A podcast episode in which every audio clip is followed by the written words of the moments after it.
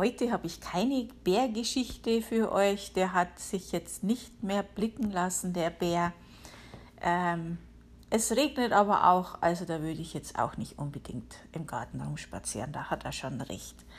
Was ich aber gestern gesehen habe im Garten, vom Nachbarn allerdings, zwei Rehe. Ähm, also ist schon echt erstaunlich. Es ist wirklich ein äh, klitzekleiner Wald, der an unseren Garten grenzt, was in diesen Wald alles an Tieren reinpasst. Das ist schon erstaunlich.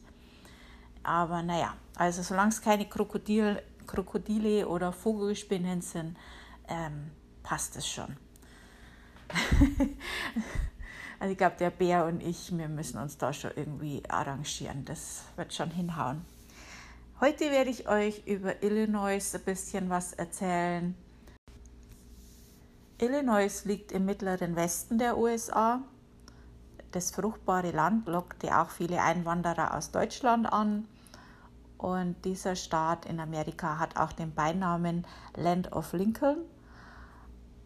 Und ähm, wenn ich dich jetzt frage nach der Hauptstadt von Illinois, ähm, wenn du schon mal dort warst, weißt du es vielleicht aber andere würden dann vielleicht sagen, naja, vielleicht Chicago oder so. Das ist jetzt so das, was mir so zu Illinois einfällt. Aber die Hauptstadt ist Springfield. ähm, ja, ich weiß jetzt nicht, ob da Homer Simpson auch wohnt, aber ja, Springfield. In Illinois ist ein feuchtes Kontinentalklima, also kontinentales Klima, ich mit meinem Dinglish immer, äh, was zu schwülen Sommern und kalten Wintern führt. Ausnahme ist hier der südliche Teil mit milderen Wintern. Gewitter sind in Illinois relativ häufig und auch Tornados können auftreten. Ähm, wenn du in Illinois bist, be befindest du dich in der Central Time Zone. Für diejenigen, die in Illinois Urlaub machen, ähm, was da sehr bekannt ist, natürlich ist Chicago ganz klar. Ähm, das ist schon mal so ein eigenes Ding und natürlich die Route 66. Und äh, dann gibt es ja noch dieses Skydeck ähm, mit also abendberaubenden Ausblick. Ich habe Höhenangst, ich mag gar nicht dran denken. Äh, für mich wäre dann eher so eine Bus- oder Flusstour was. Ähm, da gibt es ganz interessante Sachen. Und äh, es gibt auch so ein Aquarium und natürlich viele, viele Museen. Ja, ähm, es gibt auch eine Seite, eine Touristenseite, die habe ich natürlich in meinem Blog verlinkt. Enjoy Illinois heißt die. Die kannst entweder googeln oder du findest den Link, wie gesagt, auf meinem Blog. Und zwar, wenn du ähm, leben in den USA.com eingibst, kommst du auf meinen Blog da ist einer der Menüpunkte Reise und da, wenn du auf US-Staaten gehst, dann findest du auch den Staat Illinois und da ist der Link. Ähm, wenn du dort hinziehen möchtest, von den Lebenshaltungskosten ist, ähm, ist es durchschnittlich für die USA. Also nicht zu teuer, nicht zu, zu billig geht ja nicht, aber, aber also auch nicht extrem billig. Und natürlich, äh, wie ich schon gesagt habe, ähm, hat es ja einige deutsche Einwanderer dorthin gezogen.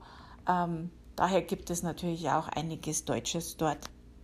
Ähm, ich habe ja auch so ein Verzeichnis mit deutschen Sachen in den USA, also Bäcker, Metzger und so weiter.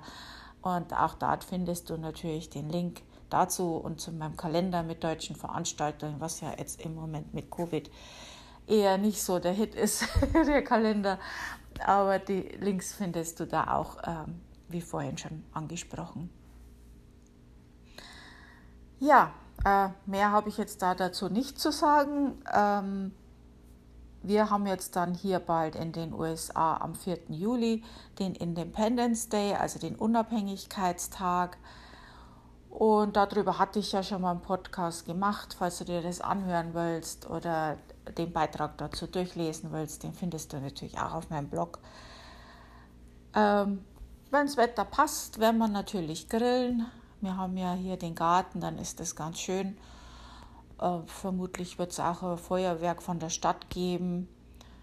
Ähm, ja, und mein Mann hat frei. Das ist natürlich das Allerhöchste und das Beste für ihn, ist ganz klar. Äh, die Firma, die macht eine Woche zu und das werden wir natürlich ganz arg genießen. Und ja, und wir hören uns dann nächste Woche wieder. Da werde ich euch ein bisschen was über Indianer erzählen. Und ich weiß nicht, was für Tiere bis nächste Woche vorbeispazieren. Darüber werde ich euch dann auch erzählen. Ich wünsche euch, gerade wenn ihr in den USA seid, ein wunderschönes, äh, ein, einen wunderschönen 4. Juli, einen schönen Independence Day. Und ähm, ansonsten bis nächste Woche. Danke fürs Zuhören. Tschüss.